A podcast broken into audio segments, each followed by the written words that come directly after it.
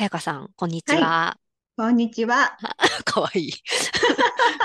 あの、まあ、たくさん最近は、あの、感想をも。らうようになって、はいはい。で、なんかうん。その、占い師にお金を取られても、ハンコを作らされても、なんか、すごく明るく喋ってる姿が、すごうん。いですねっていう方もいましたし、あ、本当、うん、そう、あ、そう、うんうあとんうんなんか、うん。うん。あんなにこう、なんうん。て言うんでしょうね、純うん。粋な感じ？うんうん。うん。なんかすごい幸せな中で生きてきた方なんですね。幸せというほか、なんだろう、苦労なくとも言ってなかったけど、まあ私う。の。印象としては、その、うん。こう明るいうん。日の当たる道をずっと楽しく進んできたというふうにもうん。思う方もいたみたいで、ああ、なるほど。ありがたい。うんうああ、りがたい。そう。うん。で、私はなん。かそこで、いえ、違うん。うんですとなぜか力説するみたいな 違うんですっていうのもすごい失礼なんだけど、はいはいはいはい。うん。知ってますからね。私のね、生い立ちね。おい。立ちでも、ね、だからそん。なその、うん。ずっとお花畑の中でスキッうん。プしてた方ではないんですよっていう 話を。し、してるんですけど、ちょびちょび、はいちょびっ。とだけね。はいで、も。し、その、ね、んだから、もしかしたらさうんやかさんのことを、そんな自己紹介もお互いしてるわけではないので、ここで。ですねですね。うん、うん知らないうんうん。人が多いと思うので、ちょっとうんだけこう差し支うん。えない範囲で、あ、はいはいはい。さやかさんの半生あ、反省ですね。うん。を、えーとあ、ね。あ、ちょっとじゃあ、あ、い一応、というわけでもいい。ですかね、今日は。はい。はい、はい。わかりました。はい、お。願いします。はーい。はい。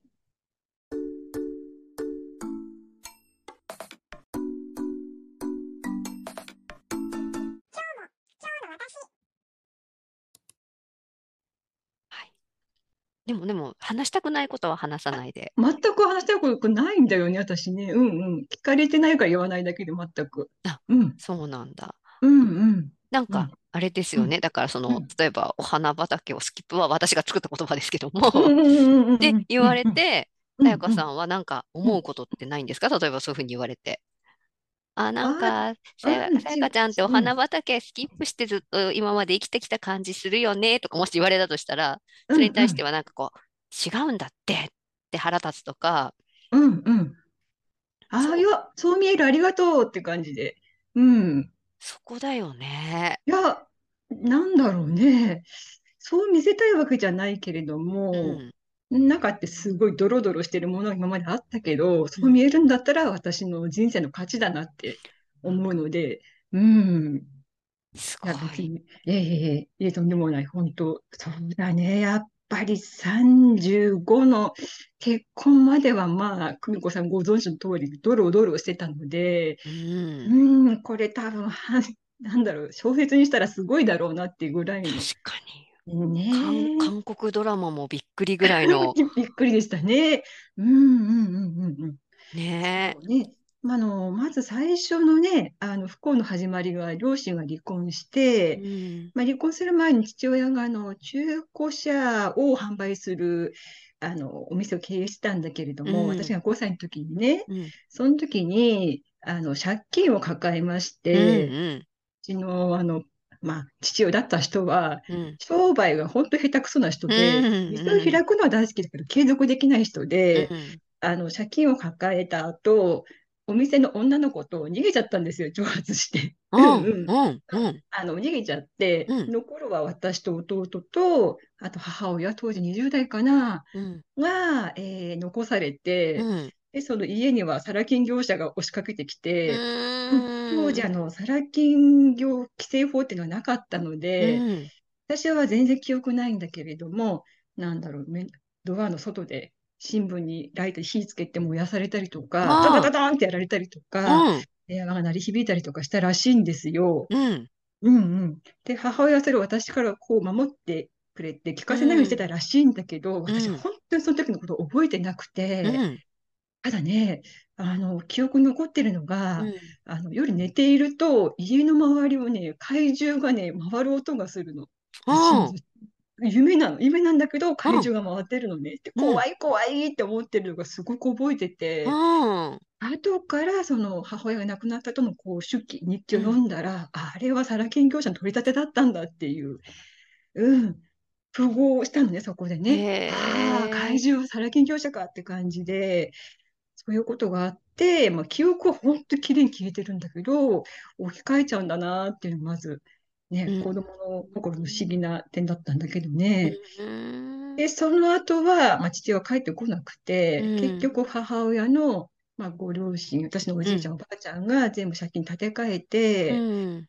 で、その後母親の当時ってあの、ね、あの、離婚した後、母親って引き取るぐらいの財力がなければダメだった時代だったかあ、ら、そうなんうだ。んうん。あの、泣く泣く私たちを置いて、あの、うん。父親方のうん。おじいちゃん、おばあちゃん、うん。私たちうん。すごく可愛がってくれたところに預けて、母うん。親が出て行ったのね。うん。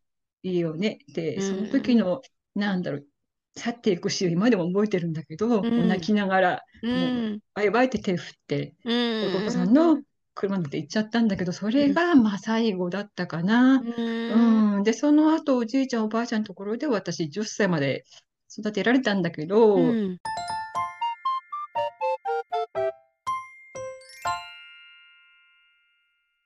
7歳の時に、あの、今度父親が違う若い子、私より11個上の女の子を連れて帰ってきたのね。うん。うん。うん、今度からこの子はお母さんだよってえ、何歳だったの、その時じゃあ。私にさ、7歳だったから、当時の母親18歳？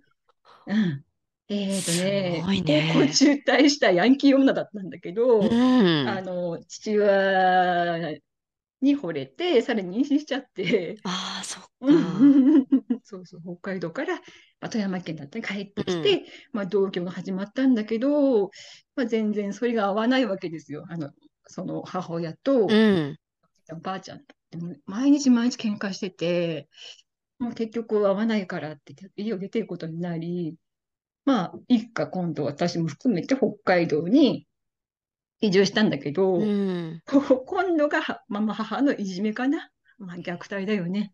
もうおじいちゃんおばあちゃんいないから。うか。んうん。まあ、もっと結構ね、あの北海道の、あの2月とかね、1月の寒い外に出されたりとうか、ん。うん、叩かれたりとかね、半日正座させられたりとかも結構あったやし、だー。う聞いたことなかった、ん、それはきっと私。あ、な、なんかね、でもそれはね、私、あの、服従してたうし、ん。一回、あの、これ言ったことないかもしれないけど、殺されそうになったことがあっうんて、うんううんんうん。ちょっとこの人に逆らったら私生きられないと思ったから、あの、一ん。生服従しないとダメだと思って、ちょっと心を殺して、あの、常に母親のはあ。を気にしながら生きてきたのが、まあ主人に会うまでかな、それがね。ううん。で、このん。間お話しした通り、うん。そんな人生を送ってきたときに、あの、守護霊がね、う私の足ん。元で泣あ、いて、うん頑張れって言ってくうん。れたときうん。に、あの、えーなんだろう、これは。って思ったときに、なんだろう、ほら、お手紙が来うて、母親ん。が亡くなりますと。うん。で、そこで、私はあの会いに来たかったんだけど、うん。あの、母と父親は妨害したのでダメだって。うん。うんうん、言っちゃダメだって。うん。なんかね、いろいろ隠し事があったらしいんですよ。あの、当時の大人の事情の。それが私うん。にバレると嫌だから、うん。会っちゃダメだって言われそて、結のせいでなん局、だ。ううん。ん、うん、結局会えなくて、うん。そのまま母親亡くなっちゃったんだけど、それが私の一生の過婚なんだよね。それが会えなかったっていうのがね。そう、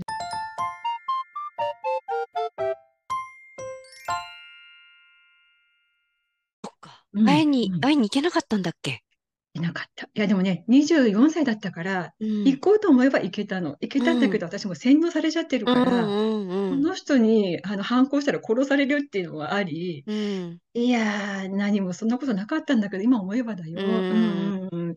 結局、あの、洗脳されてたから、まあ、行けないって、行きたいけど行けないってずっと苦しんでるうちに、もう1ヶ月、1ヶ月後に亡くなったのかな。